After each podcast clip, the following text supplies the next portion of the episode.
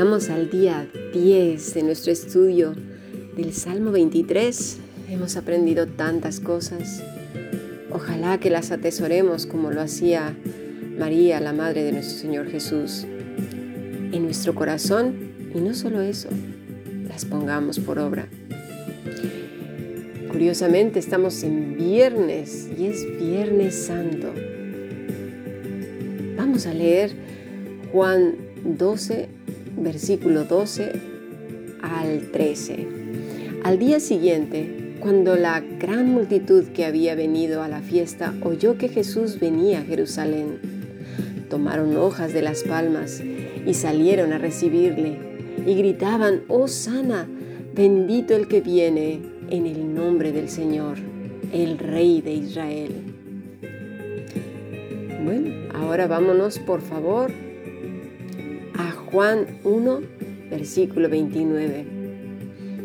El siguiente día vio Juan a Jesús que venía a él y dijo, He aquí el Cordero de Dios que quita el pecado del mundo.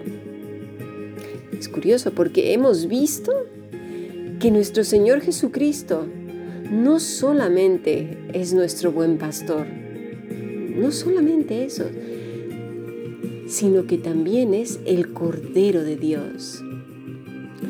Algunas personas puede ser que les choque en la cabeza y digan, bueno, ¿cómo puede ser el buen pastor y el Cordero al mismo tiempo? ¿Cómo es eso? Recuerda que Jesús es un Cordero. No fue una oveja gorda, vieja, de estas que en un momento dado representan a veces a los fariseos, ¿verdad? Esas que defienden su postura a topetazos, sino un cordero obediente, puro y sin mancha. Fue obediente hasta la muerte y muerte de cruz. Y recuerda que un pastor un buen pastor, el buen pastor dio su vida por las ovejas, así que Él dio su vida como Cordero Pascual. Y es al mismo tiempo el pastor. Difícil de entender, ¿verdad? Pero así es. Él dio su vida por las ovejas. Y aquel día lo recibieron con palmas, tendieron sus capas y luego en la consumación, cuando estaba en esa cruz del Calvario. Esos mismos que tendieron las capas y, y, lo recibieron con palmas, lo abandonaron ahí. Un puñado que se puede contar con la palma de la mano había en esa cruz del Calvario. ¿Y solo eso fue ayer? No, sigue siendo hoy. ¿Y por qué lo digo? Voltea a tu alrededor, incluso entre los santos. Cada día debemos de tender sobre Él nuestras vidas, no solo las capas, no solo las palmas, nuestra vida misma para recibir al Rey de Gloria. Es así nuestra vida debe de gritar, oh sana, oh sana, oh sana al Altísimo, al Rey de Gloria. ¿Quién es este Rey de Gloria? El Dios Todopoderoso. Dice en Apocalipsis que tendían, echaban sus coronas delante de Él. Aquí en la tierra, cuánta gente no anda como si fueran el Rey del mundo tienden sus coronas unos a otros como en símbolo de rendición y temor entre unos y otros. Todo nuestro honor como ser humano, todo nuestro ser debe de estar rendido a los pies del Rey de Gloria.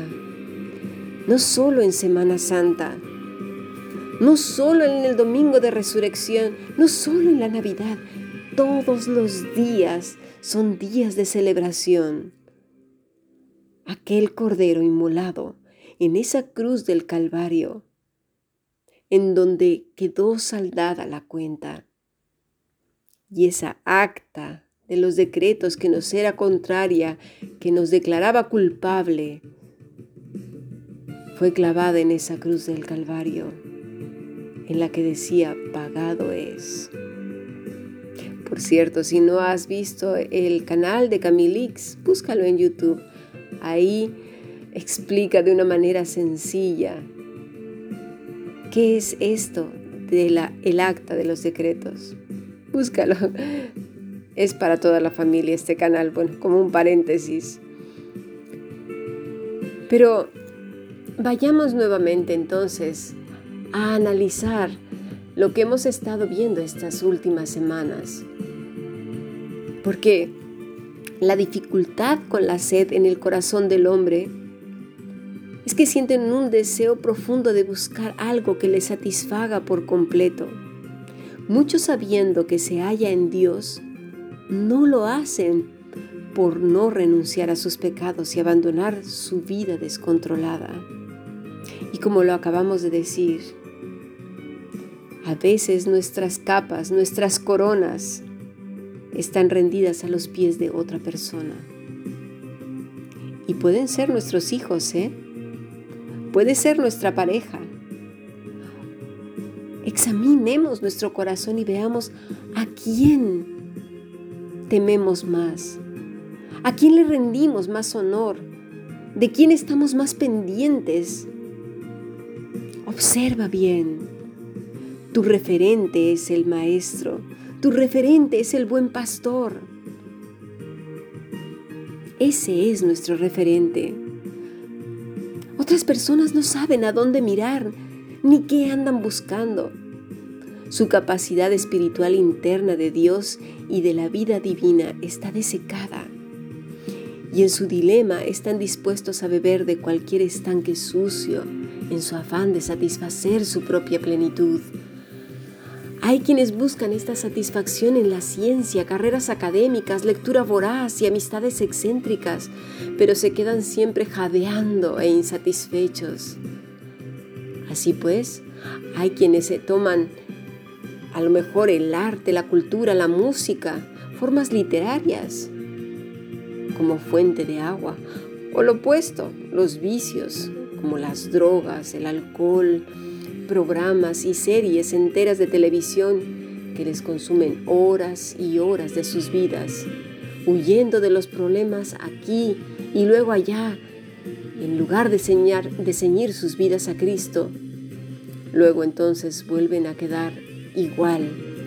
Para esta gente la vida es un absurdo, porque han probado beber de los pozos del mundo, solo para volver atrás disgustados sin que se apague la sed de su alma, tendiendo sus capas, sus coronas, sus palmas, elevadas al cielo quizás, no, elevadas a un mundo que está en plano horizontal, todo terreno, buscando aquí abajo lo que solo Dios lo puede dar.